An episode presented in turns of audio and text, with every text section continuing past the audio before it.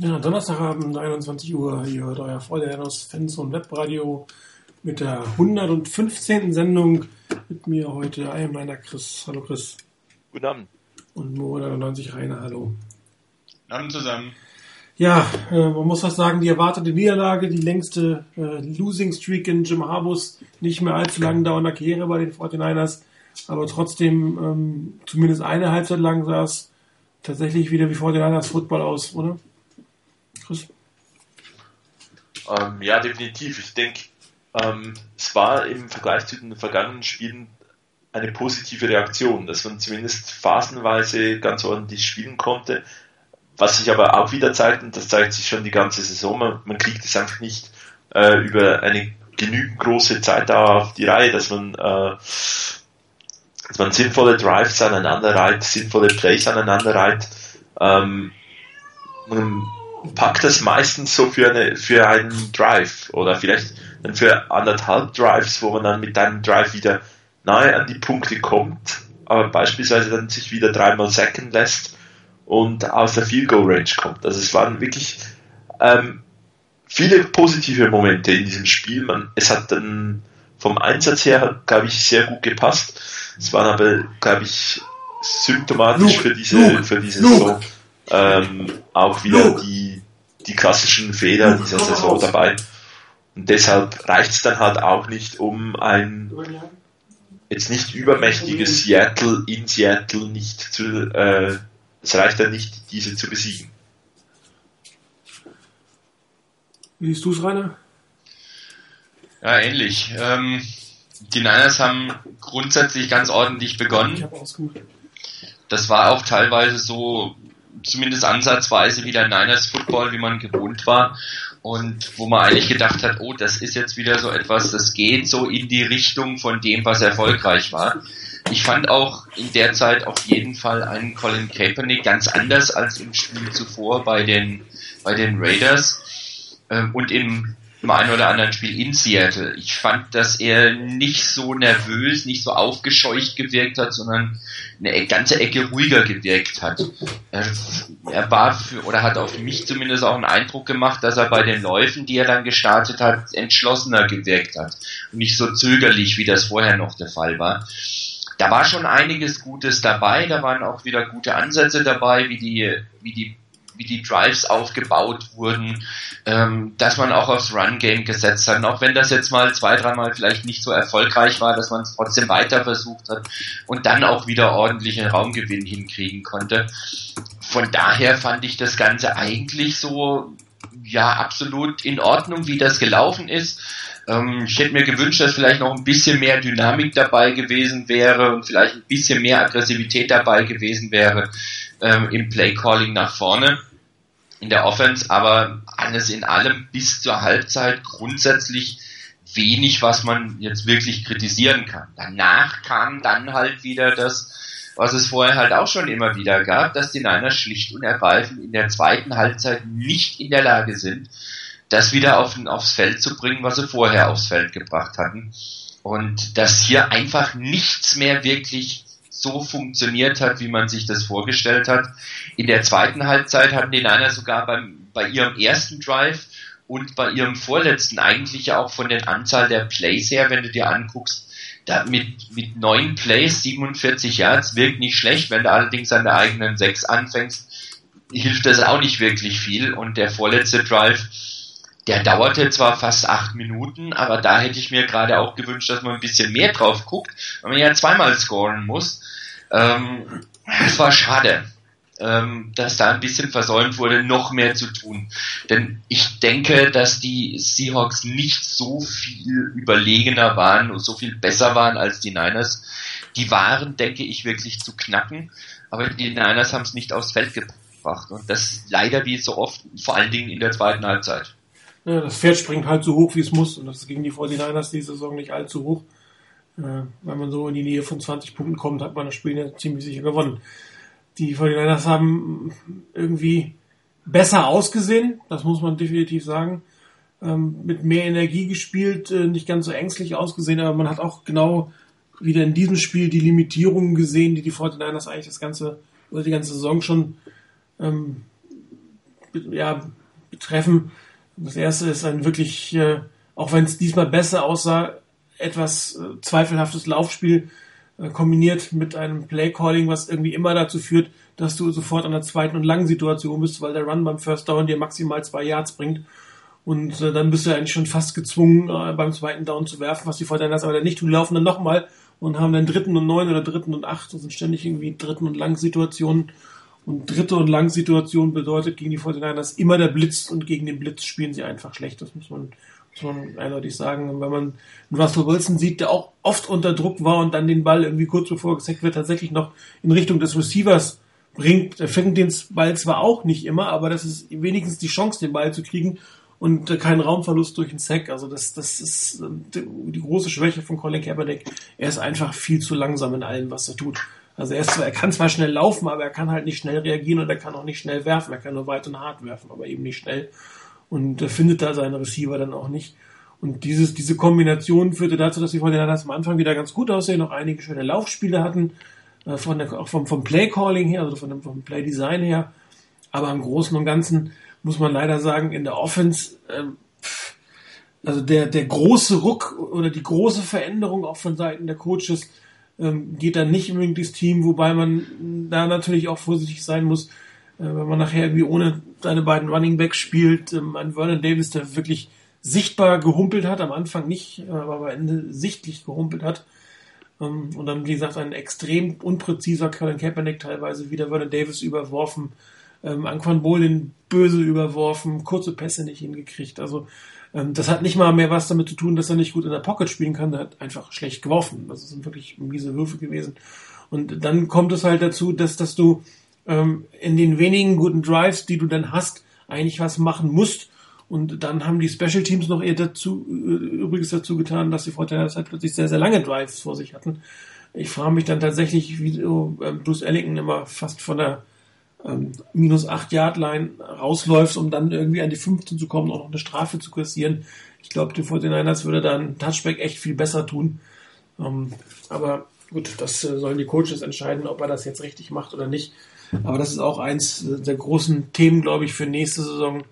Returner, seit äh, weg ist, ähm, haben die 49ers echt ein Problem mit Returns und sie haben auch seitdem echt Probleme mit, den, mit, der, mit der Field Position, das merkt man eindeutig. Aber man muss natürlich fairerweise sagen, ein Team, was, was dermaßen ähm, gebeutelt ist, was Verletzungen angeht, was, was die äußeren Verhältnisse angeht, hat sich natürlich gegen ein wirklich sehr, sehr gut spielendes äh, Seattle Seahawks Team, also in Summe sehr gut spielendes Seahawks Team, auf deren Platz absolut wacker geschlagen, wo man vielleicht ein bisschen präziser, ein bisschen mutiger, ein bisschen aggressiver gewesen wäre, einen Tick mehr Glück gehabt hätte, dann hätte es natürlich auch zum Sieg gereicht. Gerade die Defense, die hat zwar gegen den Lauf die zweite Halbzeit nicht mehr ganz so überzeugend ausgesehen, aber ähm, im Großen und Ganzen hatte man jetzt nicht den Eindruck, dass es hier ähm, 30, 40 Punkte für die, für die Seahawks gibt. Ähm, selbst die ähm, doch sehr gebeutete Secondary sah jetzt besser aus, als ich das eigentlich am Anfang ähm, befürchtet hatte. Ja, weil Kaepernick, ähm, deswegen dem schnell werfen, was du angesprochen hast.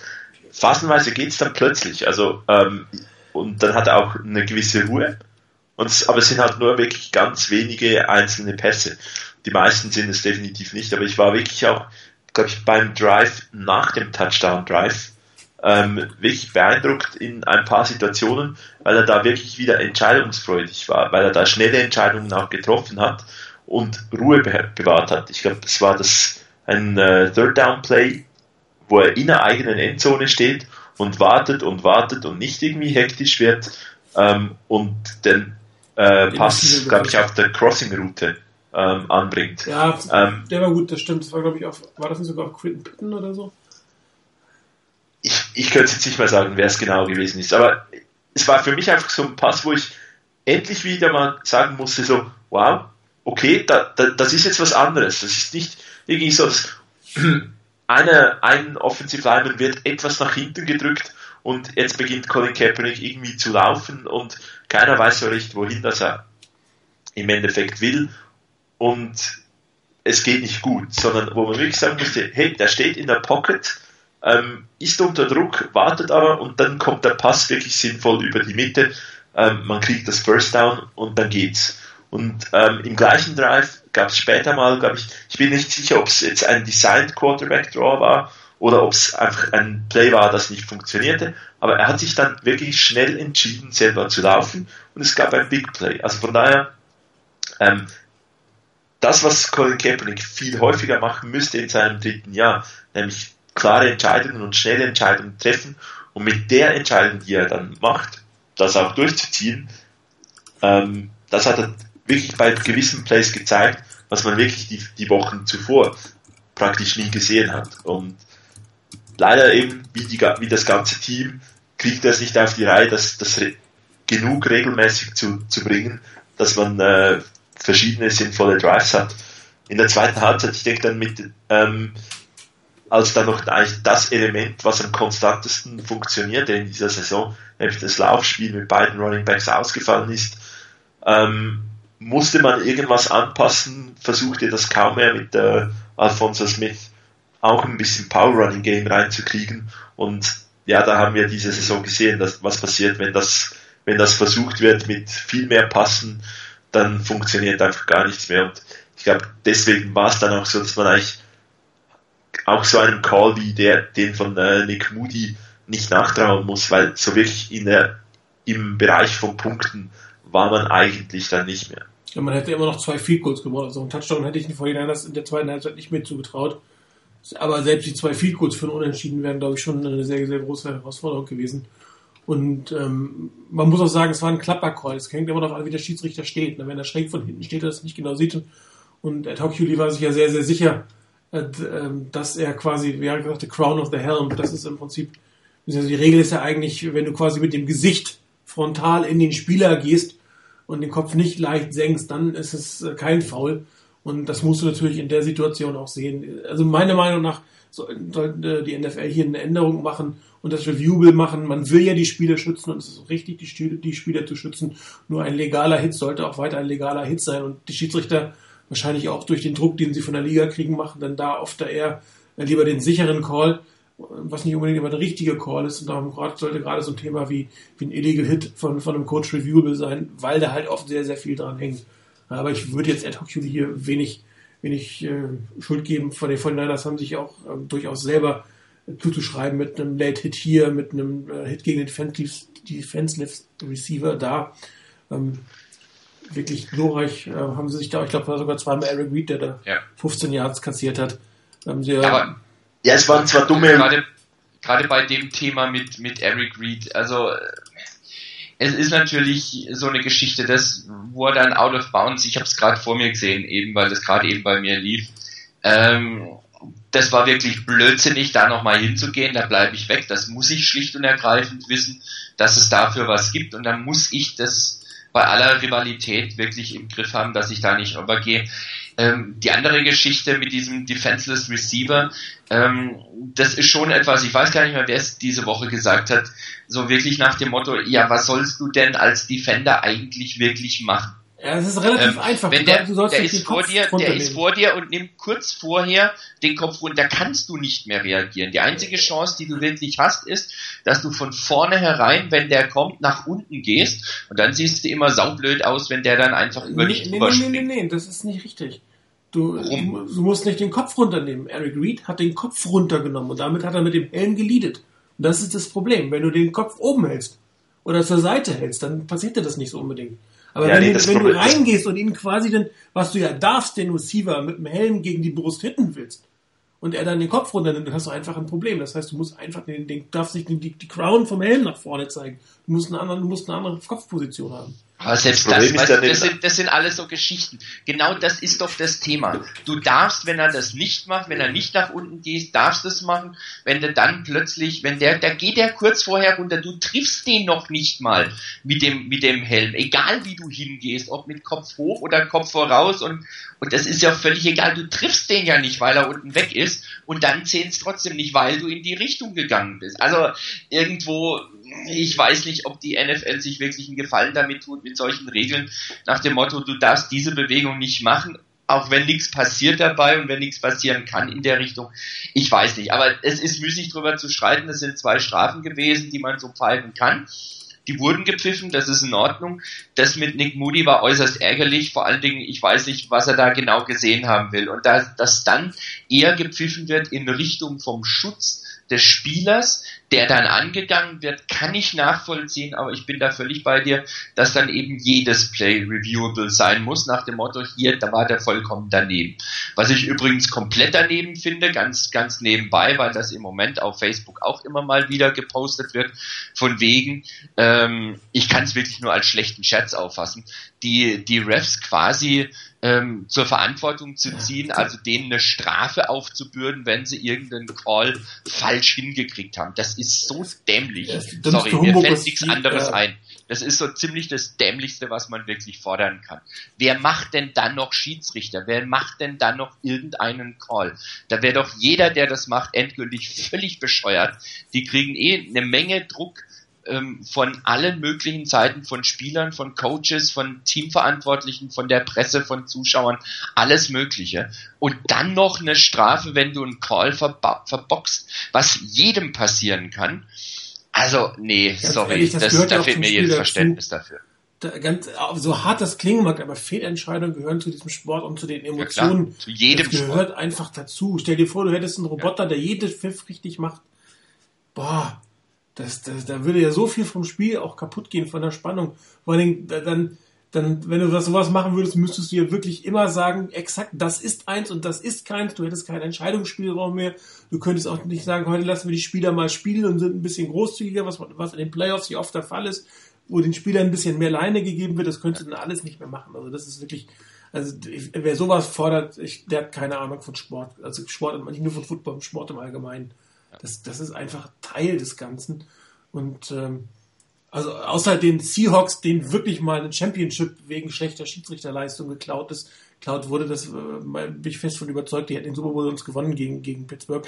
In der Regel sind die Teams dann durchaus auch selber schuld, dass sie vorher nicht vielleicht ein paar Punkte gemacht haben, dass es dann auf den einzigen Call ankommt in dem Moment. Also aber die Diskussion hatten wir auch beim New Orleans Spiel ja. schon. Und es ja, trifft klar. natürlich auch nicht nur für die 49ers. Wir gucken natürlich sehr viel 49ers und kriegen sehr viel dafür mit. Aber jedes andere Team wird mindestens genau solche Situationen haben und sich über den Schiedsrichter aufregen. Ja, ich, also ich meine, das mit dem Kack ähm, gehören Fehlentscheide auch ein Stück weit zum Sport dazu. Wenn man Möglichkeiten ähm, hat, das zu minimieren, ist es natürlich sehr gut. Ähm, ich finde halt einfach, ist schon auch so, dann wenn, wenn der Receiver noch nach unten geht, den Kopf nach unten nimmt, ich finde irgendwie, dann, dann begibt er sich äh, noch zusätzlich in die Gefahr, dass er am Kopf getroffen wird. Wenn du ihn dann mit den Armen triffst oder wenn du mit dem Kopf triffst, wenn du mit der Schulter in seinen Kopf gehst, ähm, fliegt oft die Flag. Und eben, ich, ich finde Player Safety grundsätzlich okay. Nur das Problem ist, dass ähm, bei gewissen ähm, Positionen oder Situationen das einfach nicht wirklich ähm, konsistent gemacht wird. Weil beispielsweise kann ein Linebacker und ein Running Back können sich mit, mit vollem Tempo Kopf gegen Kopf gehen. So. Ähm, wird keine Flag geworfen, wenn du den, äh, wenn du den äh, Quarterback irgendwie ein bisschen am, am Helm triffst, gibt's eine Flag. Natürlich sind die Regeln sind jetzt so, ähm, wenn es gecallt wird, ist es auch korrekt. Aber ich finde irgendwie, ähm, ein Quarterback muss auch den gleichen Hit wie ein, wie ein normaler Spieler einstecken können, auch wenn die viel Geld verdienen.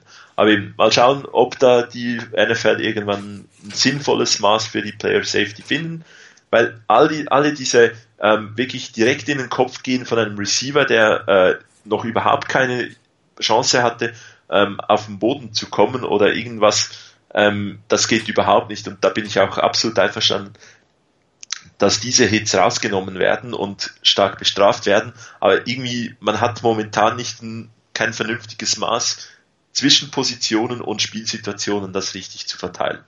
Wie gesagt, also ich finde es für einen Schiedsrichter auch sehr, sehr schwer zu beurteilen und daher wäre eine Reviewable also das heißt, das Reviewable-Strafe würde, glaube ich, einiges rausnehmen. Es würde die groben Fehlentscheidungen wegnehmen und du könntest die, die, ähm, die Player Protection ähm, machen. Es ist sowieso meiner Meinung nach viel sinnvoller, so einen Call zu challengen, als ähm, einen Force Down oder First Down, äh, Yard nach vorne, Yard nach hinten. Das verlierst du in der Regel sowieso, wenn das nicht eine krasse Fehlentscheidung ist. Aber ich glaube, solche Dinge kann man auch äh, deutlich besser sehen, weil die sind ja auch sehr offensichtlich. Also da verschwindet nicht ein Ball zwischen 20 Spielern, sondern zwei Spieler prallen aufeinander. Das siehst du aus fünf Kameraperspektiven. Und da sieht man, glaube ich, relativ gut, ähm, in welche Richtung das denn gehen kann. Also das äh, ist, glaube ich, für einen Coach viel attraktiver zu challengen als ähm, ja, genau der Yard oder der halbe Yard, ob es nicht doch ein First Down war oder nicht. Klar, Scoring ist sowieso immer so eine Sache. Auch da, wenn wir schon bei dem Thema sind, finde ich zum Beispiel strange, dass du ein, ein Goal-Line-Carry reviewst automatisch, wenn er drin ist, aber nicht automatisch, wenn er nicht drin ist und das genauso gut ein Touchdown hätte sein können. Also das ist für mich auch so eine Inkonsistenz in der ähm, in der ganzen Regel, aber auch da, das ist ja ein System, was sich weiterentwickelt. Ich weiß nicht, ob ihr es gehört habt, Troy Aikman hat ja gesagt, er ist komplett dagegen, er findet das total doof, dass sowas gemacht wird. Ähm, aber wenn, sollte man es halt äh, so ziemlich alles reviewable machen, wenn man schon so ein System. Ähm, ich glaube, das, Pro das Problem mit, wenn praktisch alles reviewable wird, ähm, ist, dass du dann eigentlich das System der Challenges fast verändern müsstest. Ähm, weil wenn du dann auch noch diesen einen, zwei Hit pro Spiel vielleicht äh, reviewen möchtest und du liegst immer richtig, hast du ja trotzdem nur drei Challenges. Also ja, je mehr, dass du reviewen kannst. Aber, nö, da, hab ich, da hätte ich jetzt kein Problem damit. Okay. Dann musst du halt entscheiden als Coach, ja. was dir in welchem Moment wichtiger ist. So wie jetzt, nur hast du halt mehr Auswahl. Ähm, aber da hätte ich jetzt eigentlich überhaupt kein Problem damit. Das ist, da kannst du das System wie bisher beibehalten. Ja. Finde ich jetzt nicht unbedingt, dass man da dran was drehen muss. Ich wäre so oder so für ein System bei den Challenges, dass solange du richtig liegst, geht dir keine Challenge verloren. Ja gut, aber dann hast du, wenn du Pech hast, hast du 20 Challenges pro Team. Also ja, also dann, das kann es auch dann, nicht sein, weil also dann zieht dann sich das Ganze aber, ewig raus. Also ich finde ja, das System dann, so dann musst du okay. eigentlich dann musst du aber den, den Ref äh, effektiv äh, in ja. Frage stellen. Wenn es 20 Plays gibt, wo sie so falsch liegen, dass es reviewable ist und ähm, dem Coach recht gegeben wird und das in einem Spiel, dann müsste der kein Spiel mehr pfeifen. Das ist richtig. Das also ist ich, ich glaube, ähm, in den meisten Fällen, also ich meine, irgendwie ein, ein P. Carroll ist zwei von sechs in dieser Saison gewesen, die, die Statistik habe ich irgendwie in diesem Spiel noch aufgeschnappt. Ähm, also die meisten Coaches liegen ja falsch, weil es nicht äh, conclusive evidence ist oder so. Also ich glaube, es Oder wie ja Challenge sind schlecht, wie Jim Harbaugh. Ja, oder, oder es ist irgendwie so nach, nach dem Motto, ähm, ja, eigentlich wollen wir eh eigentlich ein, ein Timeout, schmeiß mal die Flag, ähm, vielleicht Guckst gibt's ja noch was. Ja. Also irgendwie solche Dinge, ich glaube, so wahnsinnig, wenn, wenn du dann 20 Challenges hast, wo du die du gewinnst, dann muss, dann ist das, dann liegt das Problem nicht bei den Challenges. Das ist richtig. Aber eben, ich glaube nicht, dass es äh, in dieser, in der nächsten oder übernächsten Saison irgendwas da groß verändert wird. Na, das mit den, mit den Personal Fouls, äh, das schon. Das kann ich mir vorstellen, dass das relativ schnell kommen könnte. Äh, Im nächsten Owner-Meeting habe ich gehört, wie ist das sogar, zumindest soll es vorbesprochen werden oder so. Ähm, also sowas kann ja solche, ich sag mal, äh, Entscheidungen ohne große Vorbereitung die können auch noch kurz vor Saison, es sind noch zwei oder drei Owner-Meetings vor der nächsten Saison. Also das kann durchaus kommen, genauso wie durchaus noch ähm, das äh, ähm, siebte Playoff-Team diese Offseason entschieden werden könnte.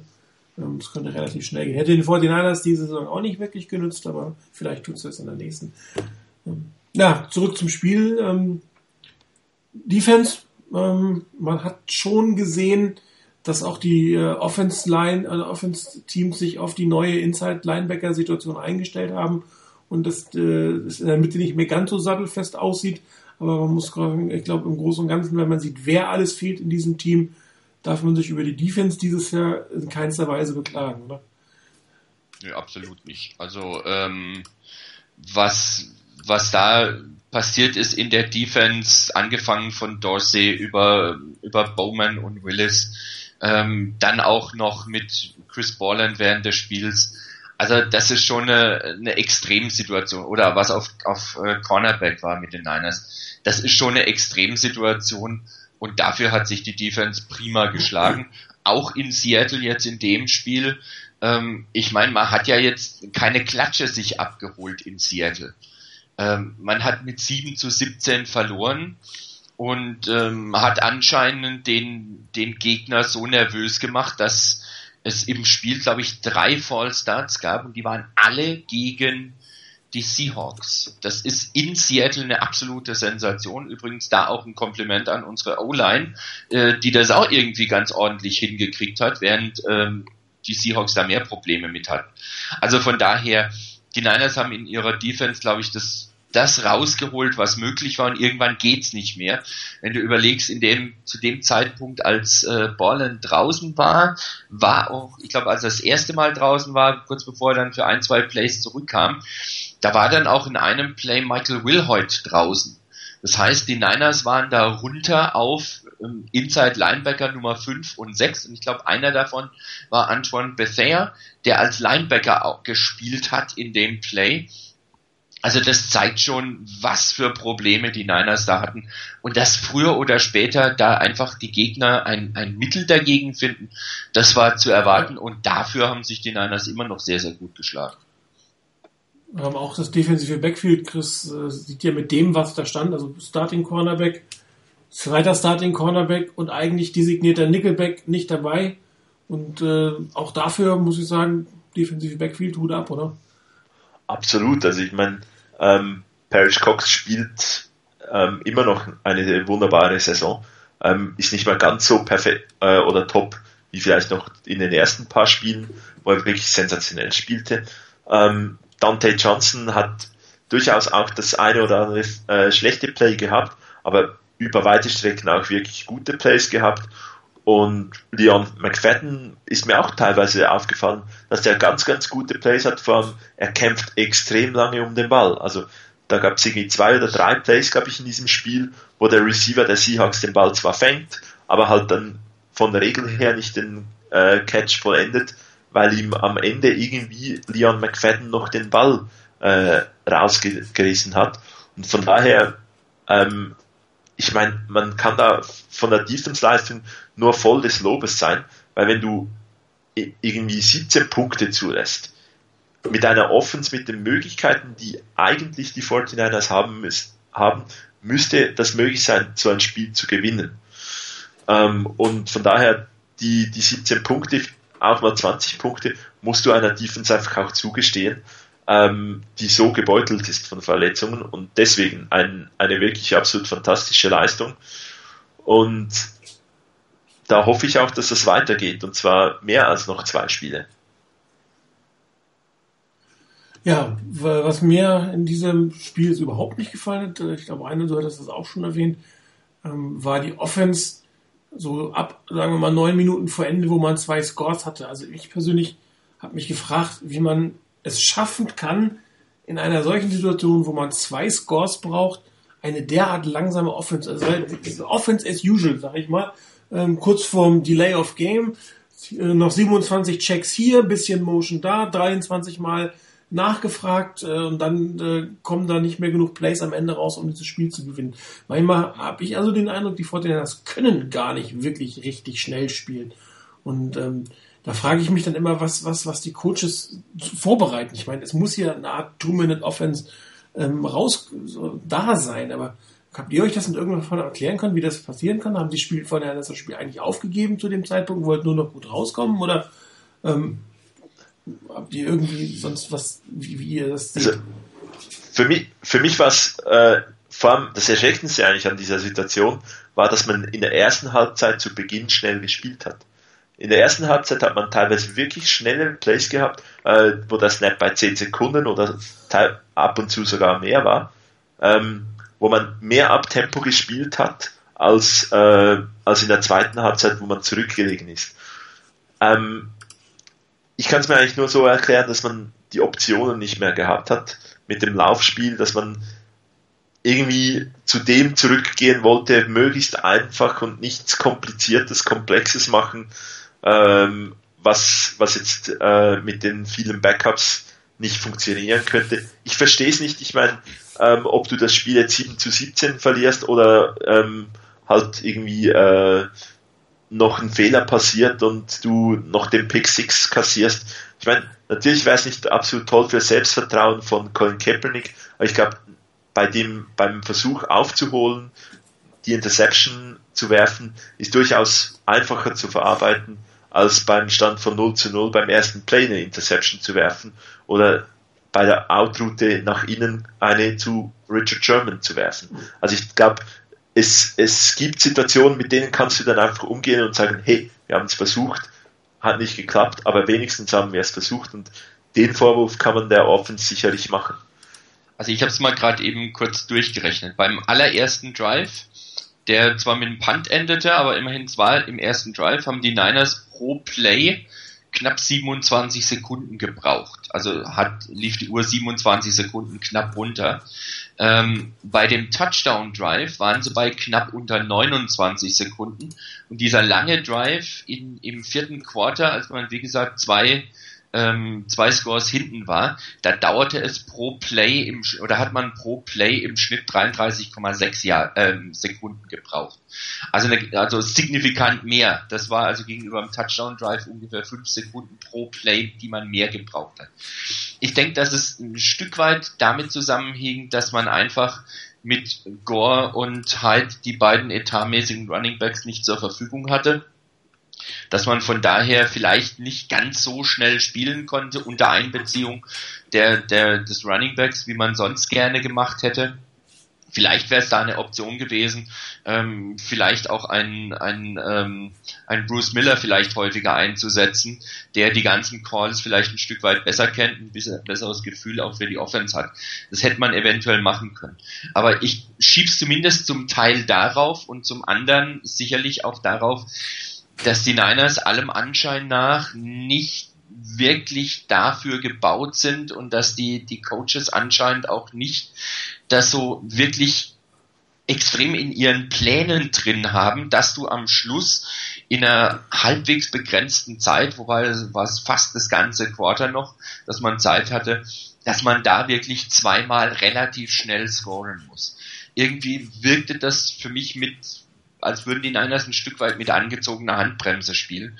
Ob das jetzt an den Calls lag, ob das am, am ganzen Gameplan lag der Niners, ob es an den Verletzten lag, ob es an Colin Kaepernick und seiner Art zu spielen liegt, ähm, das kann ja auch ein Stück mit, reinspiel äh, mit reinspielen. Auf der anderen Seite, Chris hat ja völlig richtigerweise schon erwähnt, gab es auch genug Situationen, wo es eigentlich auch ganz gut aussah, wenn die Niners ein bisschen mehr ab Tempo gespielt haben.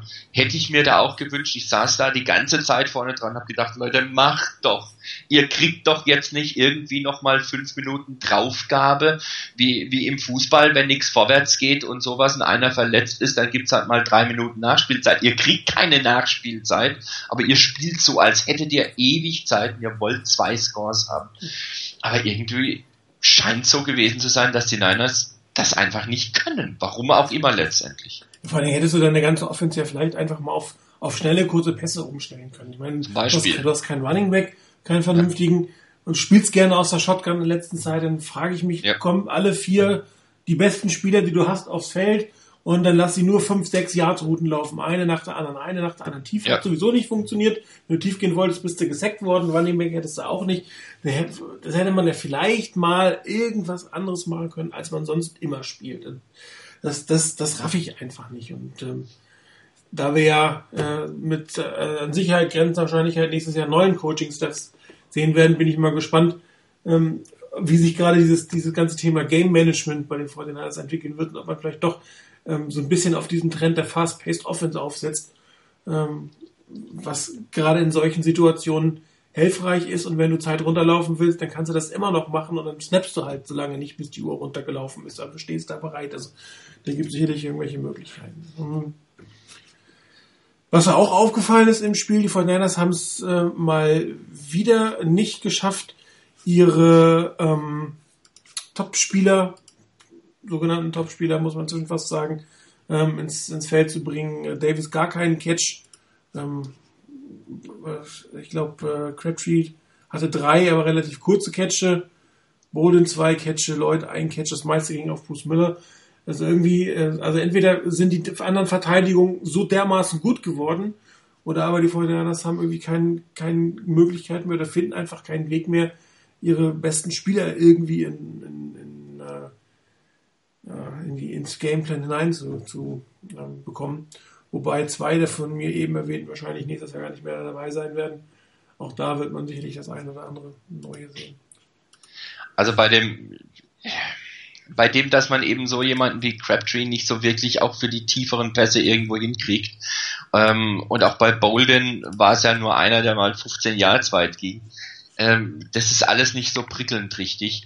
Auf der anderen Seite, man hat auch nun mal gegen eine richtig gute Defense gespielt und man kann da das Ganze auch ein Stück weit anders sehen. Es war zwischenzeitlich mal eine Statistik eingeblendet, dass fünf Pässe in die Richtung gingen, wo Richard Sherman war und alle fünf ankamen. Das ist auch eine Bilanz, die die Niners gegen Richard Sherman eigentlich noch gar nicht hatten in den letzten Jahren. Also das ist auch schon was durchaus Positives. Ich fand auch, dass bei einigen Plays, bei einigen Pass-Plays durchaus mal plötzlich Sachen dabei waren, die wir vorher ganz selten gesehen haben und die wir kritisiert haben. Chris hat es häufiger erwähnt, diese Geschichte, dass die Receiver Routen laufen, nach vorne sich umdrehen und dann kommt der Ball. Und es gab diesmal doch einige Plays immerhin, die dann mal dem, dem Receiver in den Lauf gespielt wurden, wenn der mal vorne wirklich ähm, vor den Linebackern quasi rübergelaufen ist und dann den Ball bekommen hat, also in den Lauf rein und dann vielleicht noch ein Stückchen nach vorne kommen konnte. Das waren ein paar Plays, ein paar Pässe, die wir so in den letzten Wochen, Monaten, irgend, äh, in den letzten Spielen eigentlich nicht so wahnsinnig oft gesehen haben. Das fand ich dann auch wieder Schritt in die richtige Richtung, der gezeigt hat, da geht ja doch irgendwo was in der Richtung. Wo ich mich dann aber auf der anderen Seite wieder gefragt habe, ja, warum bringt er das denn nicht letzte oder vorletzte Woche, wo es vielleicht auch gerade sinnvoll gewesen wäre? Es geht ja zumindest, ab und zu hat das ganz gut geklappt, auch gegen den Richard Sherman oder gerade gegen den Richard Sherman hat das ganz gut geklappt. Der war da einfach einen halben Schritt hinten dran. Ja, war natürlich nicht alles schlecht. Ich habe es am Anfang gesagt. Ich wollte, das hatten wieder einige schöne Plays. Ich habe mir mal eins rausgesucht und zwar war es der Touchdown-Lauf von Frank Gore. Ähm, 49ers Football oder Vintage 49ers Football, das, was sie im Prinzip groß gemacht hat, das ist die Antwort Nummer 14. Seht ihr es? Ja. Wunderbar. Ähm, ja, wie gesagt, das ist der Touchdown-Run.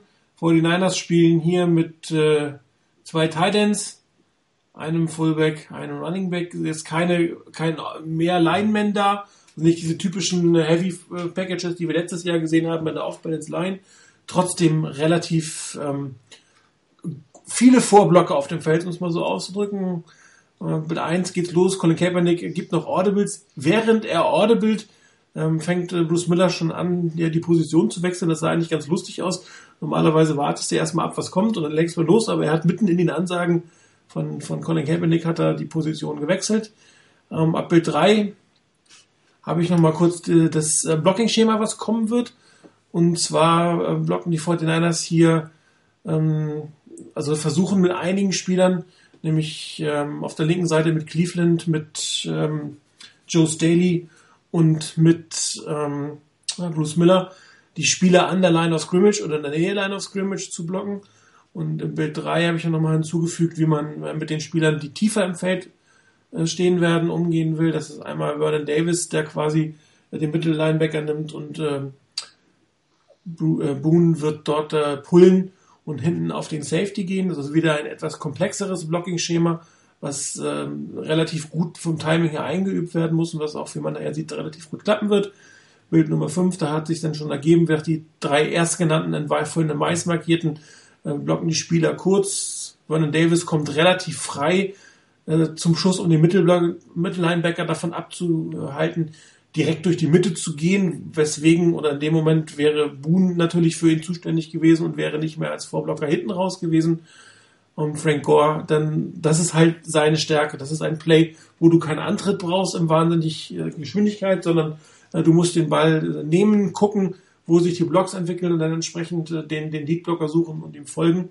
Man muss auch sagen, es war Vierter und Eins, man brauchte eigentlich nur ein Yards, aber das ganze Design dieses Plays ist schon so ein bisschen damit aufgelegt, dass man auf den Touchdown geht, nämlich nicht, dass man nur vorne die, die Linie wegblockt, sondern auch im Backfield wegblockt.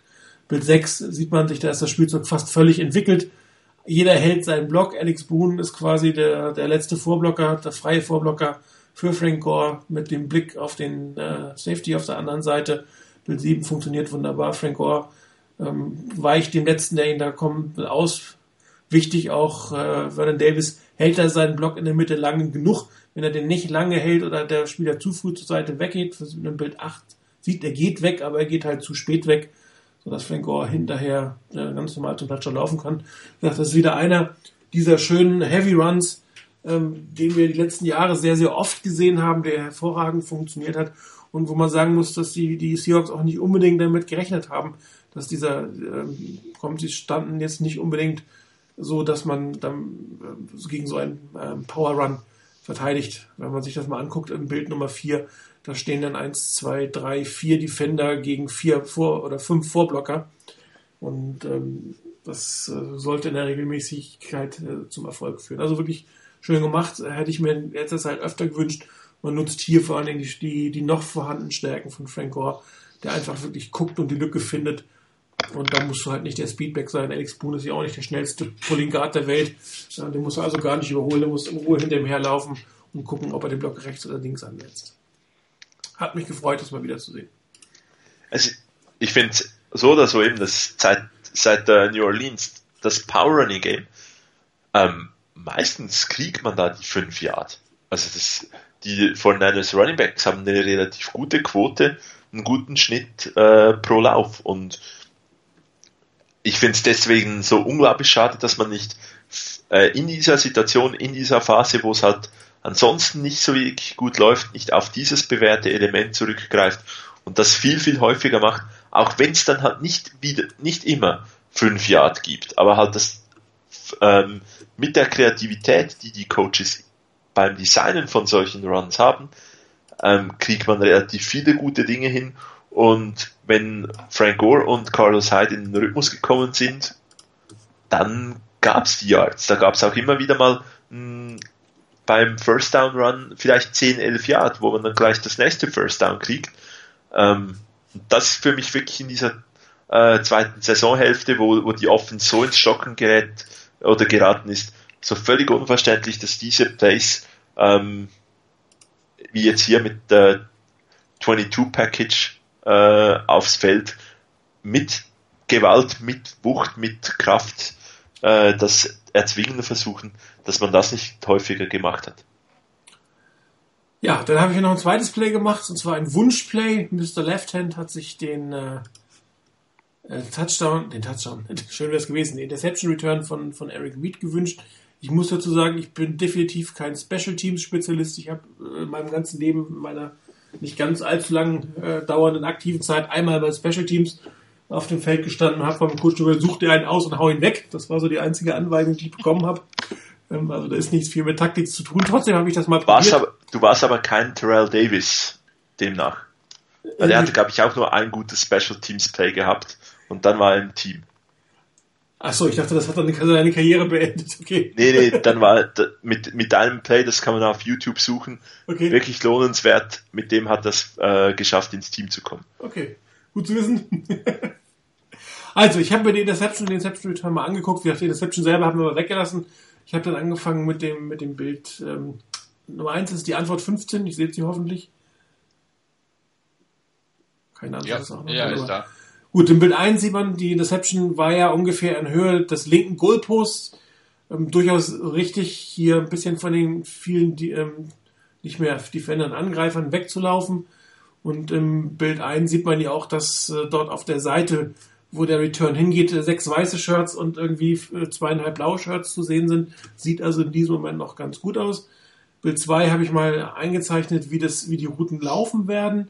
Ähm, P habe ich eingezeichnet, der Panther Derjenige wird hinterher nicht den Tackle machen, aber das, äh, diesen Spielzug zerstören. Er hat im Prinzip drei Vorblocker äh, mit äh, Reed, Borland und Bethay. Ähm, läuft Richtung Außenlinie, was in diesem Moment auch die logische ähm, Entscheidung eigentlich ist, weil links sieht er ja doch relativ viele blaue Shirts und er sieht auf der rechten Seite seine Vorblocker. Und die Nummer 10, die wird hinterher den Tackle machen, die läuft im Prinzip einfach nur hinterher. Hier ähm, in dem Moment, wo das Bild aufgenommen ist, wenn da ein schöner Kickout-Block gekommen wäre, hätte er den Tackle nicht machen können, aber da kannst du natürlich nicht mit rechnen. Hat er ja doch äh, noch ein bisschen Abstand zum Spieler. Bild 3 entwickelt sich das Ganze dann weiter. Man sieht, äh, dass äh, Reed hier seinen, seinen drei Teamkameraden folgt. Im Bild 4 ähm, habe ich da mal eingezeichnet, was hätte passieren sollen. Was leider nicht passiert ist, nämlich die Defender hätten jetzt eigentlich sich, sich quasi, jetzt sind sie nach hinten pfeilförmig, ne? also Ähm, sie hätten aber nach vorne pfeilförmig ein bisschen stehen müssen, also dass sie eine, quasi eine Schutzwand bilden, äh, wo sie zu dritt dann auch definitiv den Panther hätten aufhalten können, hinter der ähm, Eric Lead hinterherläuft. Aber sie laufen quasi vor ihm in dem Moment und sie laufen alle vor ihm in Richtung der Außenlinie. Und da merkt man, dass die keine Special Teams sind, dass sie eigentlich nicht gewohnt sind, Returns zu spielen, ähm, weil eigentlich hätten sie sich halt, wie gesagt, anders verteilen müssen, um dann eine Mauer nach links zu bilden. Ähm, Bild Nummer 5, da beginnt so ein bisschen das Unglück äh, diesem Interception Return. Man sieht da, dass, dass Borland und Brooks sich schon ein bisschen behindern, dass sie es da nicht schaffen, äh, den Panther einfach wegzuhauen. Die Nummer 10 kommt immer ein bisschen dichter und was man auch sieht, Reed läuft auf seine eigenen Spieler auf. Sieht man im Bild 6 nochmal. Er kommt gar nicht an denen vorbei. Die blocken ihn quasi mit, sozusagen. Sie, sie schirmen ihn nicht ab, was sie tun sollten, nämlich zur linken Seite, wie es eben gezeigt hat, sondern sie bilden vor ihm quasi eine Linie er läuft hinterher und alles läuft in Richtung der, der Außenlinie. Ja, und dann im Bild 7 sieht man, dass man dann versucht, langsam äh, den Panther wegzublocken, aber man sieht auch, wie dicht diese ganze Return schon an der Außenlinie dran ist. Also da ist nicht mehr wahnsinnig viel Platz. Und dann reicht es tatsächlich, dass der Panther ähm, beziehungsweise äh, Bethea überläuft dann quasi, also vielleicht wäre es in dem Moment noch sinnvoll gewesen, mitzublocken, aber er sieht ja, dass sein, sein Kamerad den hat und läuft dann quasi als Vorblocker. Ähm, ist das Russell Wilson? Oh, ihr habt recht, das ist gar nicht der Panther, das ist Russell Wilson. Dann habe ich, äh, komme ich auf den Panther. Das ist kein Punt Return. Vergesst es einfach. Äh, irgendwie war ich die ganze Zeit in einem Punt, auch als ich mir das Play angeguckt habe, weil es Return war. Also es ist Russell Wilson, auch nicht gerade der kräftigste Mensch der Welt. Ähm, und der blockt quasi der, der, den äh, Borland in den Laufweg von, von, von, von Reed. Und in dem Moment muss Reed ausweichen, seine Geschwindigkeit verlangsamen und in dem Moment kommt von hinten die Nummer 10, holt ihn auf ähm, und macht auch den Tackle. Sieht man im Bild 10. Das heißt, dieses Ganze so stark zur Außenlinie laufen vor ihm in einer geraden Linie führt eigentlich dazu, ähm, dass das Feld für den eigenen Returner eng wird. Das heißt, es hätte Ziel sein müssen, wenn man das so macht, ähm, Russell Wilson hier komplett aus dem Spiel zu nehmen, einmal richtig wegzuhauen. Ich meine, sind ja genug da. Man darf natürlich jetzt nicht tief gehen in dem Moment. Tief darf in Special Teams nicht geblockt werden. Aber äh, die Jungs sind eigentlich kräftig genug, um ihn da wegzukriegen. Und im Prinzip reicht, macht, reicht es einfach, Russell Wilson den, den, den, die Vorblocker in den Weg von, von Reed zu schieben. So. Wie hätte man es anders machen können? Gehen wir mal aufs Bild Nummer 11. Deshalb spulen wir quasi wieder zurück. Ähm, hier wäre es, und das hatte ich im Spiel auch schon kurz überlegt, ob das äh, richtig gewesen wäre. Darum fand ich es besonders interessant, dass ihr auch danach gefragt habt, wie dieses Play ist. Wahrscheinlich, ich sage wahrscheinlich, der schlauere Weg gewesen, dann die Richtung zu ändern. Sprich, die drei laufen zu lassen.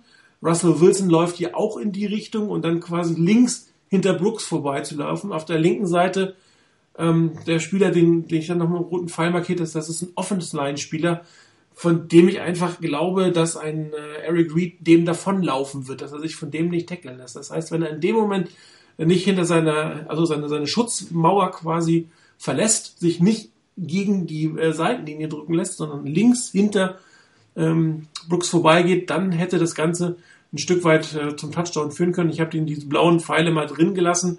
Ja, auch da im Bild 12, das wäre noch eine Chance gewesen, dort die Richtung zu ändern. Und im Bild 13, das wäre halt der Weg gewesen. Und ich bin mir sehr, sehr sicher, dass der Offense-Line-Spieler in dem Moment nicht den Tackle gemacht hätte. Und ähm, das ist halt auch natürlich eine gewisse Unerfahrenheit. Das musst du wissen. Du denkst, ah, ich habe drei Vollblocker, den laufe ich mal hin und her, äh, hinterher.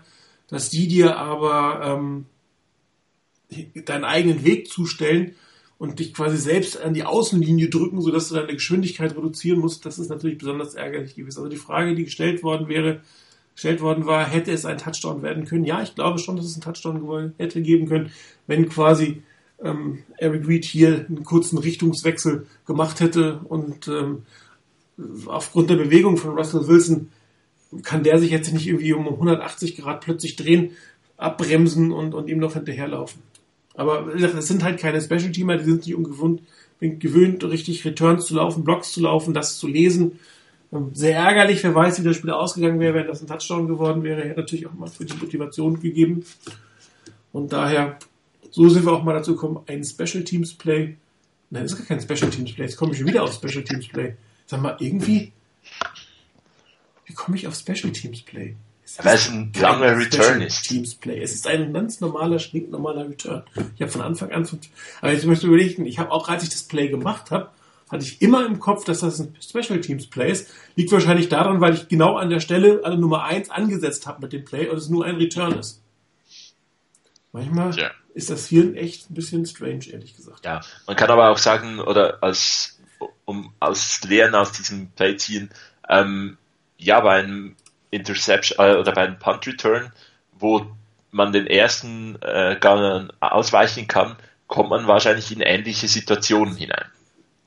Also es kann sehr ähnlich aussehen dann, wenn es halt mal ein Punt Return ist, wo dann der Returner den ersten äh, Verteidigern ausweichen kann. Ja. Also, schade, wäre schön gewesen für die 49 Gut. Werfer, Werfer haben halt vielleicht auch sehr wichtig gewesen, was aber auch ganz interessant ist. Ich meine, wir kritisieren durchaus teilweise das äh, Clock Management der 49ers. Ähm, ich glaube, da vor dem, vor dieser, vor der Halbzeit, da haben auch die Seahawks ähm, Punkte verschenkt. Und ähm, es wäre unglaublich toll gewesen, wenn natürlich statt drei Punkte für die Seahawks sieben Punkte für uns äh, auf dem auf dem Scoreboard gewesen wären. Aber was da, wie die Seahawks da agiert haben, auch dieses letzte Play, vier Verticals, ähm, der Ball geht auch nicht in die Endzone, sondern wäre vor die Endzone geworfen worden, ähm, ohne Timeouts. Die Seahawks machen auch nicht alles perfekt. Das stimmt. Ein bisschen beruhigend. Trotzdem haben sie gute Chancen, äh, zum zweiten Mal hintereinander leider äh, die äh, Trophäe zu gewinnen. Aber gut, komm. Da bin ich aber total entspannt. Wieso? Relax. Relax, ah. Ja, oder aber äh, dein Bruder hat den Broncos äh, irgendwas geflüstert, wie sie dies Jahr schaffen, ne? Okay, ja, dann war es das zu dem Spiel. Äh, die 49ers spielen im Prinzip zwei äh, ja, Postseason-Spiele auf die andere Art und Weise, nämlich sie spielen eigentlich nur noch für die Galerie. Sie spielen ja nicht mal mehr für ihren Coach. Also sie spielen für sich. Ob sie nächste Saison noch äh, eine Rolle bei den 49ers spielen oder sie spielen, spielen vor für die, für die nächsten Teams, die vielleicht ähm, Interesse an ihnen haben könnten. Äh, Rainer, das ist so schön. Auf welche Spieler sollte man bei den letzten beiden Spielen besonders achten? Ähm, man kann sagen, auf welche man nicht achten können wird, so wie es aussieht, ist die Saison für Borland zu Ende. Frank Gore trägt äh, ein blaues Non-Contact-Shirt, das heißt, er ist in der zweiten Stufe oder dritten Stufe vom Concussion-Protokoll, könnte aber eng werden äh, bis am Samstag. Ähm, Vernon Davis ähm, ist verletzt, äh, der wird vielleicht so nicht mehr da sein. Bei den Thailands hätte man gucken können auf einen Select, auf einen Carrier, auf einen ähm, ne, McDonald, alle irgendwie nicht mehr dabei. Ähm, Michael Crabtree dürfte sicherlich ja, längste Zeit dann an 49er gewesen sein. Aber man hätte auf Steve Johnson gucken können, der leider auch verletzt ist. Ähm, auf wen sollte man denn jetzt schauen, eurer Meinung nach? Ja, letztendlich auf die, die noch übrig sind, auf die letzten Aufrechten.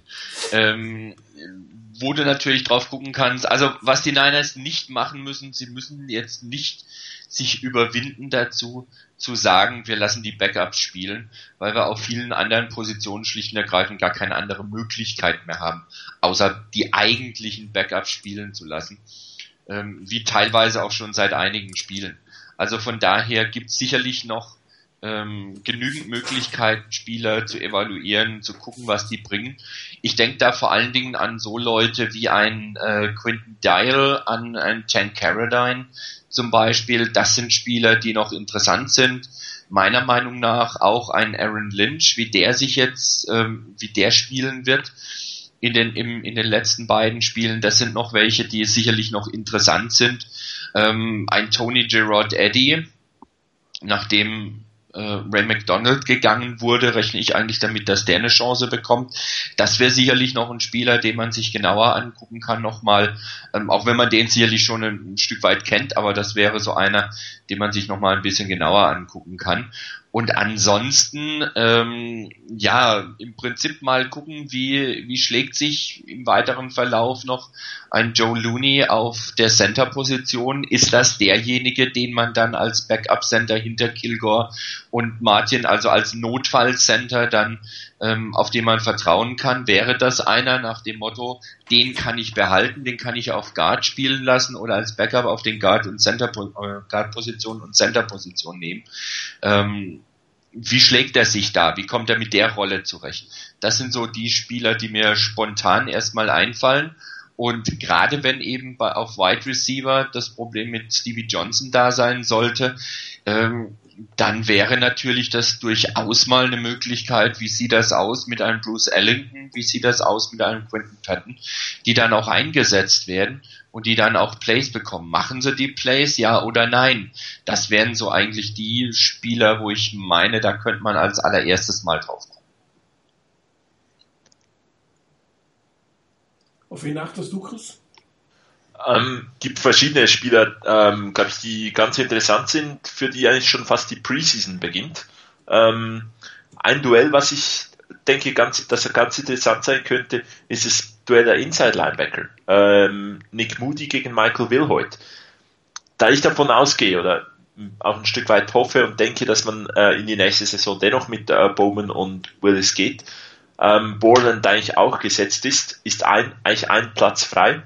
Und ähm, jetzt hat Nick Moody wirklich die Chance mal zu zeigen, ob er vielleicht eine Option ist und Michael Wilhoit vielleicht ähm, dann nicht weiter verpflichtet wird oder ob ähm, Michael Wilhoit sich da gegen Nick Moody verteidigen kann.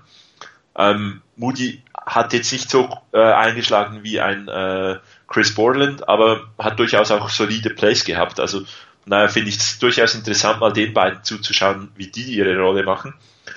Dann anfangs schon gesagt, die Cornerbacks, äh, Dante Johnson und Leon McFadden. Ähm, Johnson dürfte eigentlich gesetzt sein, auch äh, nochmals für nächste Saison oder zumindest eine ganz, ganz gute Chance hatten, denke ich. Ein Leon McFadden, ob er vielleicht ähm, die Rolle, eine Rolle finden wird, ähm, wird sich da auch zeigen. Extrem gespannt bin ich auf Tank Carradine, äh, der ja ziemlich viel in der Rotation eingesetzt werden soll ähm, von, von Fangio, glaube ich, mal angetönt. Und ähm, auch schon in Seattle äh, zwei ganz gute Plays hatte, zwei Sacks äh, äh, erzielt hat. Und von daher, jedes positive Signal da ist wirklich absolut top. Ähm, es ist länger gegangen, als man gedacht hat, dass positive Signale kommen. Aber ich kann, ich hoffe wirklich jetzt mit dem, dass äh, Ray McDonald weg ist, er vielleicht wirklich diese Chance nutzen kann. Ähm, in der Offense denke ich sicherlich noch äh, mit Quentin Patton, Bruce Ellington, bei denen versuchen, die wirklich aufs Feld zu kriegen, den Plays zu geben.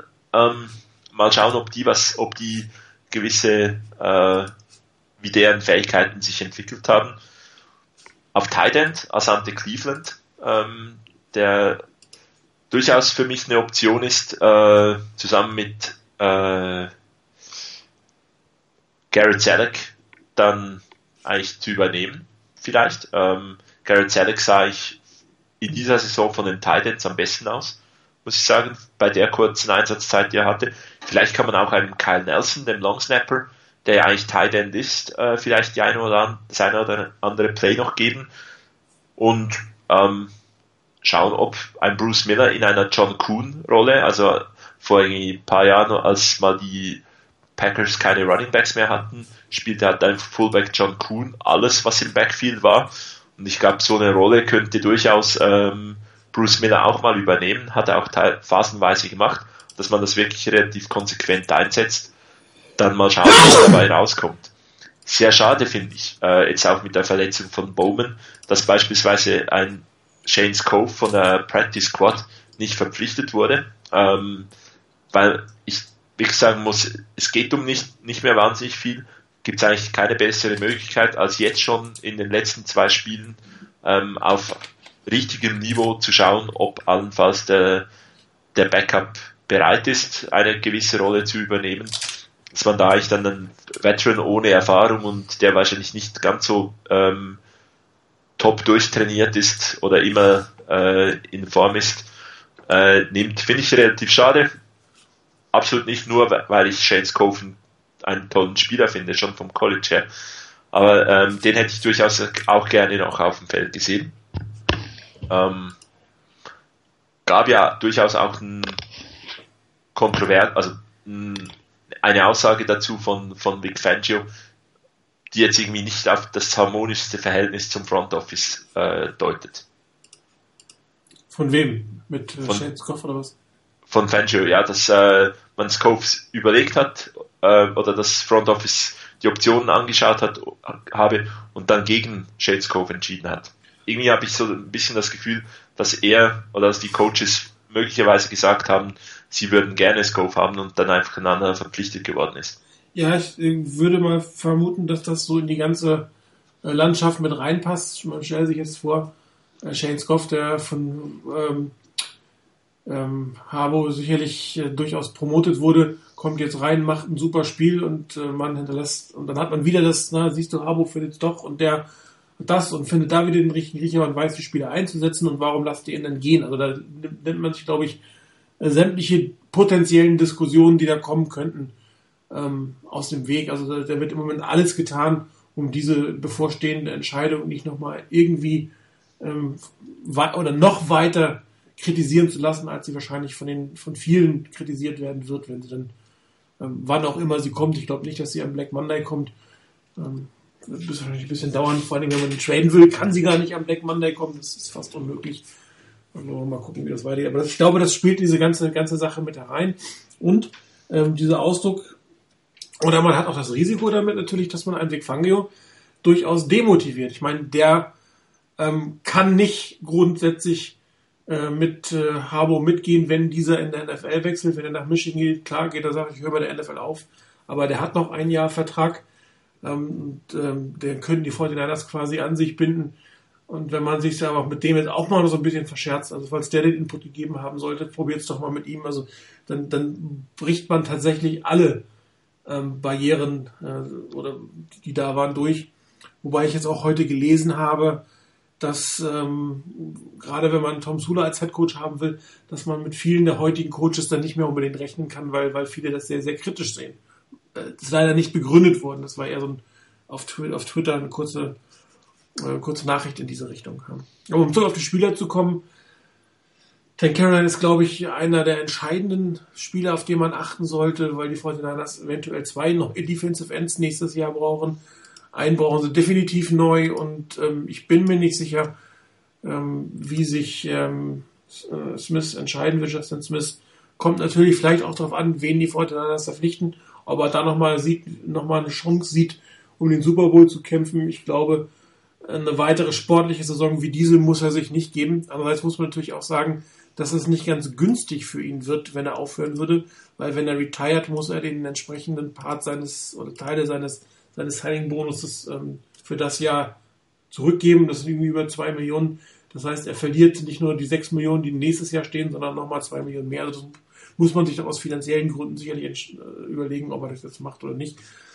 Wollen mal gucken. Aber ich glaube, das hängt wirklich sehr stark davon ab. Ähm, ansonsten gibt es ja sehr, sehr viele junge Spieler, die man jetzt endlich mal ranlassen kann, ranlassen sollte. Bruce Ellington, äh, Quinton Patton, ähm, in der Defense, ihr habt sie alle schon genannt, also sie müssen ja zum Teil spielen aufgrund der Verletzung und vielleicht kann man das auch versuchen für die Jungs ein paar Plays, gerade in der Offense ein paar Plays speziell zu generieren und zu gucken, wie sie darauf reagieren.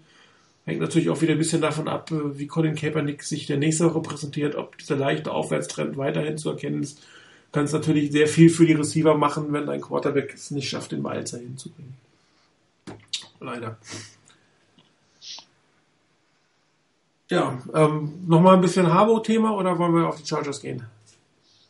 Auch gehen wir auf die Chargers. Ich glaube, Harbour war, war schon Thema, wird noch Thema sein.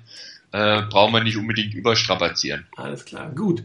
Ja, dann die Frage, äh, über wen wir oder wen wir beobachten sollen, sollten, haben wir gesagt, aber vielleicht, wie sollen die 49ers das Spiel gegen die Chargers angehen? Ich glaube, es gibt also meiner Meinung nach nur ein, eine Variante, dass sie spielen, oder? ja, man hat nichts zu verlieren. Ähm, ich glaube aber, es wird ein ziemlich äh, knorziges Spiel. Ähm, ich so Entschuldigung, ein was für ein Spiel? Ein ziemlich von der Defensive geprägtes Spiel. Ah, vielen Dank. Also knorzig, Gut. ich habe ja schon vieles gehört, auch von dir, also an Schweizer Begriffe, aber knorzig ist mir jetzt neu. Ja. Gut, ähm, haben wir das auch geklärt. Ähm, weil wenn man sieht, wo die äh, beiden Teams die Probleme haben, das ist in der Offense. Ähm, ich habe ja meine äh, Insiderquellen von den Chargers ähm, und die berichten mir, dass äh, zwar Rivers im Training war, aber nicht fit ist. Ähm, Der hat eine schwere Rückenverletzung. Ja. Genau. Ähm, zum ersten Mal, glaube ich, seit 2007 ein Training verpasst, aber soll spielen. Ähm, dann Green, der Tight End, ist offenbar auch verletzt und ähm, hat jetzt heute wieder trainiert. Corey Luchet auch und ähm, Ryan Matthews hat nicht trainiert. Also das sind so die neuesten Neuigkeiten von den Chargers.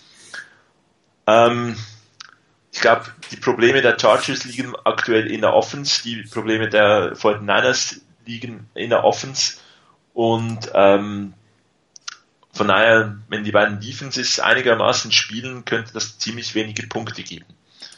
Noch ähm, weniger als sonst? Ja. Es ist ja nicht so, dass wir jetzt von Punkten in letzter Zeit gerade auch für die 49ers verwöhnt worden sind, oder? Nein, eben das nicht. Also vielleicht die 49ers Offense, die ja nicht wahnsinnig viel mehr Ausfälle hat als außer den Running Backs. Stimmt, das ist eigentlich das, was funktioniert hat. Ähm, gibt es vielleicht so ein 3-3, 6-3? Oh, ich habe schon mal ein 6-3 gesehen. Das war in ja. Oakland, das war nicht lustig. Gegen San Diego übrigens. Ja, ähm, ja müsste ich jetzt auch nicht, müsste ich jetzt auch nicht sehen, aber ähm, vielleicht ähm, löst sich ja der äh, Knopf ähm, bei den 49ers in der Offense, dass gewisse halt einfach um, befreit aufspielen. Deswegen einfach versuchen. Ich meine, wenn man das Spiel mit äh, 30, 40 Punkten verlieren sollte, weil nichts gegangen ist, dann hat man es vielleicht wenigstens versucht und kann sagen, passt doch in die Saison. Tja. Nicht, dass ich das erwarte oder erhoffe, aber wie, wie eigentlich Martin richtig gesagt hat, man muss sie spielen lassen, man muss versuchen, irgend, irgendwas ähm, zu versuchen, Plays zu kreieren für Spieler, ähm, denen eine Chance zu geben und ich glaube eben, ähm, nicht mit irgendwie angezogener Handbremse spielen und sich, sich denken, auch wenn jetzt der Drive irgendwie nicht funktioniert oder wenn man jetzt da ähm, das kein Field Goal kriegt oder wenn man das Field Goal nehmen könnte oder ohne Punkte rauskommt, halt einfach mal das Fourth Down ausspielen, mal versuchen, äh, die Punkte zu machen und schauen, was geht. Absolut einverstanden mit der. Wie sieht's bei dir aus, Rainer? relax oder fight? Also von, von meiner von meiner Seite aus, äh, bei, aus von der Zuschauerseite aus eher relaxed, weil ähm, die Saison ist eh für die Füße. Also von daher Playoffs gibt's nicht mehr, es gibt keinen Kampf mehr um die Playoffs. Von daher sehe ich das Spiel relativ entspannt. Ich würde allerdings ganz gerne trotz allem ähm, gerne ein Spiel sehen, bei dem die Niners nicht lustlos abschenken und das kann ich mir auch irgendwie nicht vorstellen, sondern bei dem sie zumindest mal den Einsatz zeigen, den du eigentlich immer erwarten kannst. Ähm, ich glaube, das ist auch für jeden Spieler wichtig, hier nicht einfach abzuschenken, weil man schluss, schlussendlich ja entweder bei den Niners weiterhin spielen will oder beim anderen Team. Und ich weiß nicht, ob man die Chancen auf einen neuen Vertrag, äh, gerade beim neuen Team oder auf einen Verbleib beim alten Team erhöht, wenn man eine lustlose Darbietung abliefert.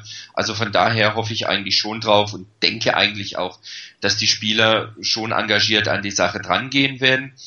Ähm, ich hoffe auch, dass die Coaches ähm, nochmal zeigen wollen, dass vielleicht nicht alles schlecht war in der Saison und dass die, die letzten drei Jahre vor dieser Saison nicht irgendwie Zufall waren, sondern dass man da gute Arbeit geleistet hat und dass die auch noch mal ein bisschen was zeigen wollen, was sie können.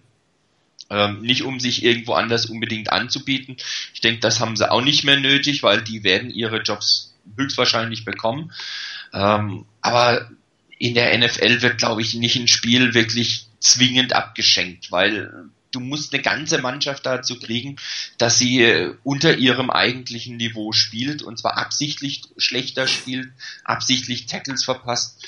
Und ich weiß nicht, ob das irgendwo eine Methode ist, mit der ein Spieler wirklich weit kommen würde in der NFL. Also von daher gehe ich davon aus, dass die Niners schon engagiert spielen werden. Ähm, man muss gucken, was dann auf, auf Running Back möglich ist, wenn Frank Gore nicht spielt. Ich weiß jetzt gar nicht, was mit Carlos Hyde ist. Ähm, nee, Hyde wird wahrscheinlich die, ganze, die beiden Spiele nicht ja, spielen können. Eben, also von daher gucken, was geht. Man hat ja auch einen neuen Running Back verpflichtet. Mal gucken, was bei dem ist. Vielleicht könnte man den irgendwo für die nächste Saison als Backup irgendwo auch noch irgendwo vielleicht mal gebrauchen. Oder man hat zumindest ein paar Erkenntnisse, die man vielleicht irgendwann mal verwenden kann. Also von daher gucken, was geht so gut wie möglich das angehen, versuchen hier wirklich auch Druck auf Rivers zu machen, wenn der Probleme mit dem Rücken hat, nicht ihn brutal hitten, aber schon gucken, dass man zu ihm hinkommt, so dass er da vielleicht ein bisschen so, oh Gott, oh Gott, mein Rücken, ne, ein bisschen zurückhalten, dass er da vielleicht nicht ganz so souverän spielt. Ähm, das wäre ganz schön, wenn das klappen würde. Ähm, das Laufspiel, so wie die die ähm, wie die Chargers letzte Woche gespielt haben, wird mir jetzt wirklich, wenn es nicht wirklich viel besser wird, auch keine Angst einjagen mit 2,8 Yards pro, pro Play im, im Rushing. Ähm, das ist nicht gerade berauschend. Und der tiefste Pass war, glaube ich, ein Pass, den sie hingekriegt haben für 20 Yards. Keenan Allen wird auch ausfallen. Der wird die ganze Saison auch nicht mehr spielen. Also von daher, es sind schon zwei Mannschaften, die schon ein bisschen gebeutelt sind. Ähm, und von daher, ich hoffe, die Niners spielen vernünftig und gewinnen und ich bleibe auch bei meinem Tipp von plus 4. Ja, also man muss ja auch mal sagen, jeder, der das, der an diesem Spiel beteiligt ist, äh, wird sich wahrscheinlich irgendwie wünschen äh, oder einen bestimmten Wunsch haben, wie es ausgeht. Und das dürfte für jeden Beteiligten gerade auf dem Feld anders sein. Also ich könnte mir durchaus vorstellen, dass ein äh, Trent Barkley und ein Jet, Jet York durchaus nichts dagegen hätten, wenn die 49ers weiter in diesem Trott ähm, zwei Spiele verlieren. Aus dem einfachen Grund, man hat einen viel besseren Draftpick und das ist zum anderen Grund, äh, man kann natürlich einen Coach nach einer 5-Game-Losing-Streak viel besser entlassen, ähm, egal was er vorher gemacht hat, als wenn er jetzt nochmal ähm, zwei super Spiele abliefert. Und das könnte wiederum äh, interessant für Jim Harbour sein, dass er mal was völlig Neues macht oder nochmal sagt, komm, wir jetzt, jetzt wirklich relaxed, lass sie spielen, wir machen mal ungewöhnliche Dinge und ziehen die nächsten beiden Gegner die ja beide Playoff-Kandidaten sind, äh, sogar schon in den Playoff stehen mit den Cardinals, nochmal so richtig vom Leder, um zu zeigen, was in diesem Team einfach steckt. Und äh, ich hoffe für mich persönlich, ich würde eigentlich ganz gerne nur gute Spiele sehen und für mich können die Fortinanders wirklich gerne verlieren, weil ich bin in diesem Augenblick mehr scharf auf eine gute Draft-Position, als dass man zwei sinnlos äh, Spiele gewinnt. Aber das, das muss jeder für sich persönlich entscheiden. Ähm, mir ist da eigentlich wichtig, dass ich ein schönes Spiel sehe, dass die 49ers gut spielen, würde mir für die Defense ein bisschen leid tun, wenn sie noch mal viele Punkte kassieren, aber so, ein, so eine 31, 28 Niederlage oder so mit auslaufendem Field Goal, wo man wirklich noch mal gesehen hat, dass die das eine schöne Offense ist, äh, Offense spielen kann, ähm, das wäre jetzt für mich persönlich das, das äh, was ich mir erwarten würde. Ähm, grundsätzlich ähm, sollte man einfach die Jungs spielen lassen, wie sie sind, und Colin Kaepernick mal spielen lassen. Vielleicht spielt er jetzt auch völlig befreit auf und ähm, weil überhaupt kein Druck mehr auf ihm lastet im Endeffekt.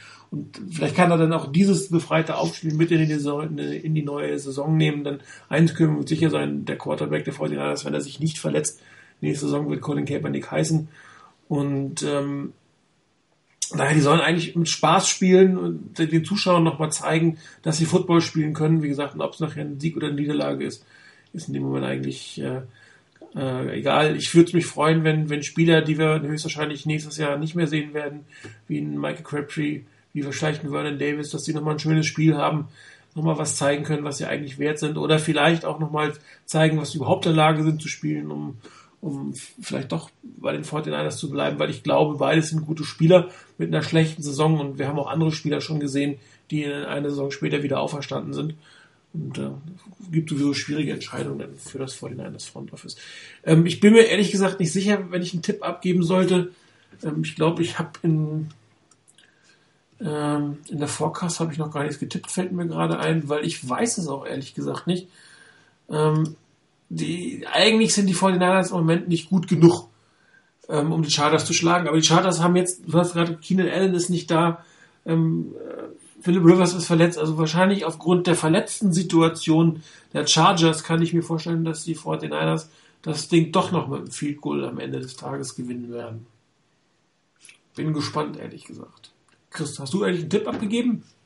Nee, noch nicht. Ja, also, ich halte mich da immer zu, zurück. Ähm, ich hoffe natürlich auf äh, ein gutes Spiel, wo wir vielleicht mit 10 Punkten Vorsprung gewinnen. Ähm, das Schöne an den letzten beiden Spielen ist, egal wie es ausgeht, ähm, man muss sich nicht so wahnsinnig darüber ärgern. Weil, wenn wir gewinnen, haben wir zumindest einen Sieg geholt, kann man sich über den Sieg freuen. Äh, wenn wir verlieren, jetzt gegen die Chargers, steigen die Chancen der Chargers in den Playoffs. Wie gesagt, meine Chargers-Quelle ähm, für die hoffe ich natürlich, dass sie es in die Playoffs schaffen. Ähm, Hast du noch einen Bruder, von dem wir nichts wissen, der irgendwie auf, auf ein obskures Team steht, oder wie ist das? Nee, das ist ein Studienkollege von mir, okay. äh, den, ich, den einige in London beim ersten Spiel schon kennengelernt ah, haben.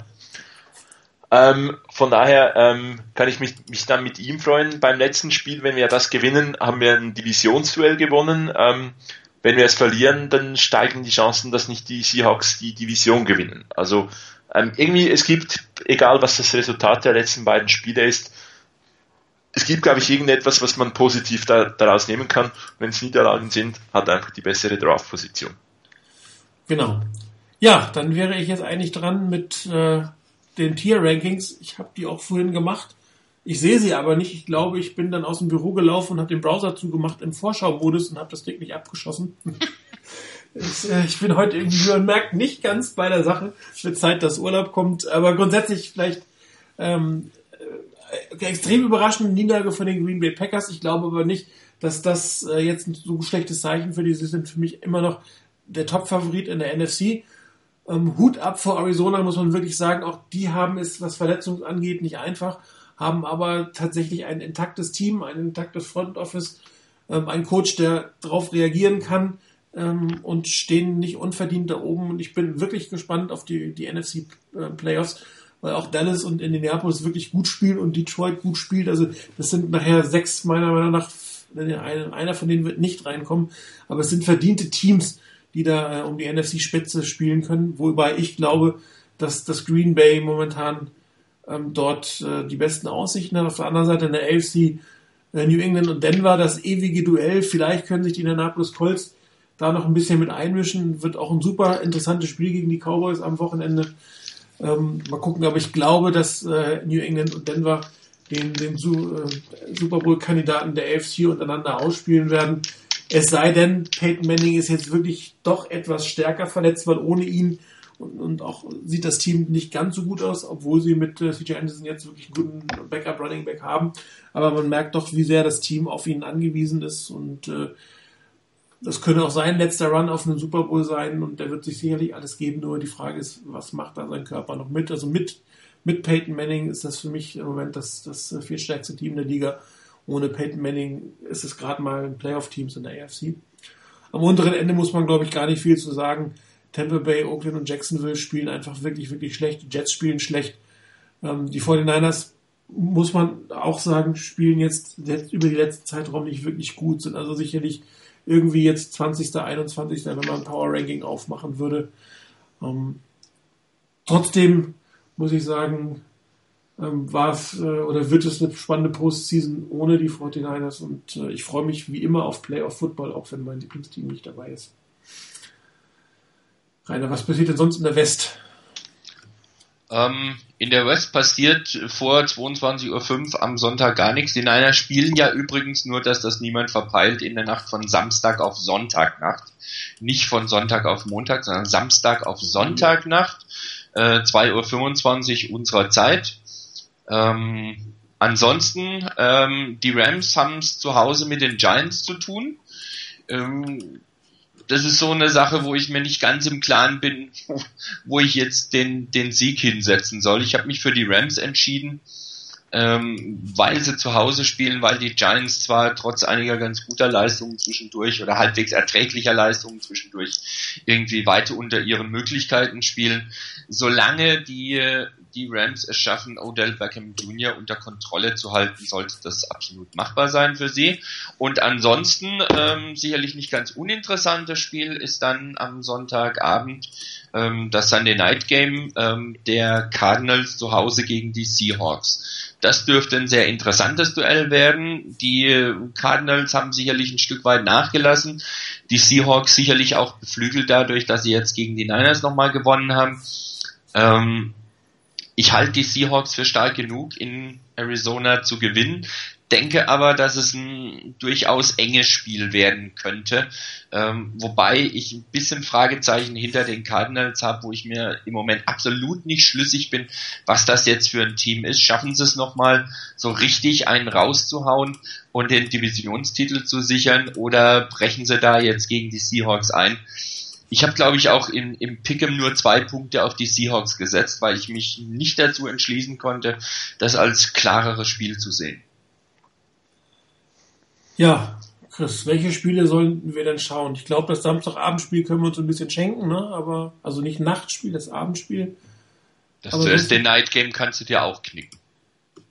Das Thursday genau. Night Game, das kann man, glaube ich, auch getrost. Also, man sollte sich vielleicht nicht den Freitag freinehmen, um sich jetzt dieses Spiel anzuschauen. Richtig. Nee, und ähm, wenn man schon den Freitag frei hat, ähm, ohne weiteres ins Bett gehen, warten bis Freitag ist, Kondensmodus einschalten, dazu eine Tasse Kaffee trinken und das Ganze nicht zu ernst nehmen. Ähm, wahnsinnige äh, große Stücke erwarte ich definitiv auch nicht von den Spielen bis zum Niners-Spiel. Danach gibt's ja verschiedene Spiele, die durchaus interessant sein können, je nachdem, wie sie sich entwickeln, weil vor allem ein Team extrem dominieren kann und das durchaus unterhaltsam ist für mich wird das so ein, dann ein klassischer äh, NFL Red Zone äh, Sonntag, weil man einfach schauen kann und hoffentlich ganz, ganz viele Touchdowns passieren, weil immer wieder mal so ein gutes gegen ein weniger gutes, äh, gutes Team spielt. Ähm, ich denke, interessant können sich wirklich interessant Potenzial haben die Chiefs gegen die Steelers und sicherlich auch Colts gegen Cowboys. Ähm, sind sicherlich ein Sonntagabendprogramm, was ich lohnen kann. Ja, ich werde auch am äh, Sonntagabend mit einem blauen Shirt wie Indianapolis gegen Dallas angucken und da ist kein Stern drauf, sondern ein Hufeisen.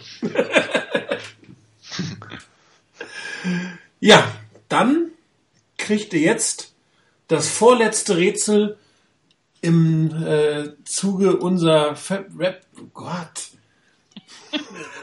heute ist Woher das Abend werden. Ganz schlimm. Ich habe ich hab heute mein Single Malt hier nicht stehen und schon kann ich nicht mehr reden. äh, ja, also oh oh.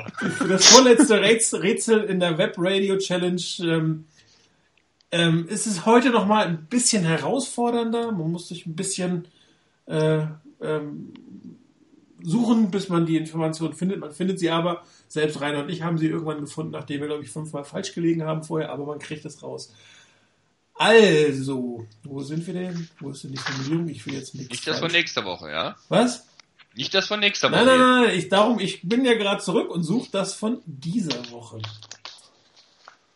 Also, wir gehen diesmal ziemlich weit zurück in die Teamgeschichte der 49ers und wir suchen den Nachnamen des Spielers, der das, der den ersten Touchdown für die 49ers in einem Spiel erzielt hat, in dem die 49ers rote Helme getragen haben. Ja, die Geschichte der 49ers ist, soll ich sagen, äh, auch was die Uniformen angeht, sehr, sehr äh, interessant und äh, die 49ers haben mal mit roten Helmen gespielt und wir suchen den Spieler, der den ersten Touchdown für die Niners mit eben einem roten Helm ähm, erzielt hat.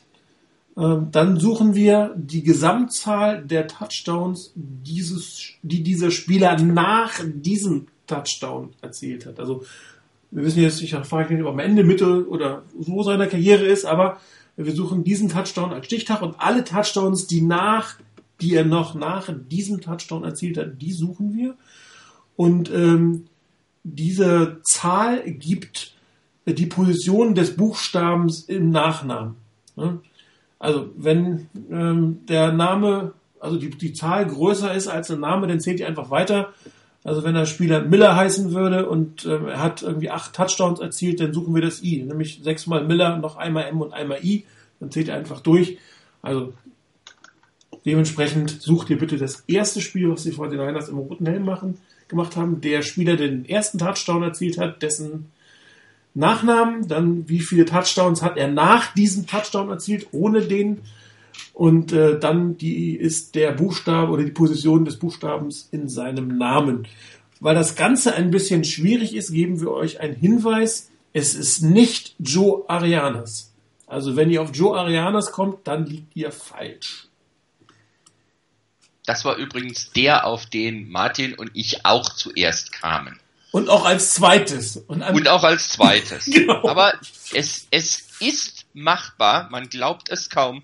Und Freund Google hilft mit den richtigen Stichworten bei der Suche. Genau. Wer die richtigen Stichworte wählt, ist ganz klar im Vorteil.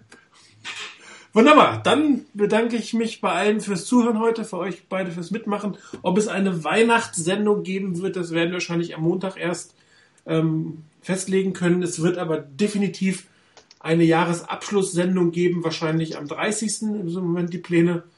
Ähm, wir werden euch rechtzeitig informieren. Wie gesagt, nächste Woche müssen wir gucken, ob das mit den ganzen jeweiligen Familienfesten einigermaßen auf die Reihe kommt. Aber stellt euch mal darauf ein, dass das schwierig werden könnte nächste Woche. Aber wenn es irgendwie machbar ist, machen wir es auch dann. Für heute sagen wir gute Nacht, schönes Wochenende, viel Spaß bei den 49ers. Ciao.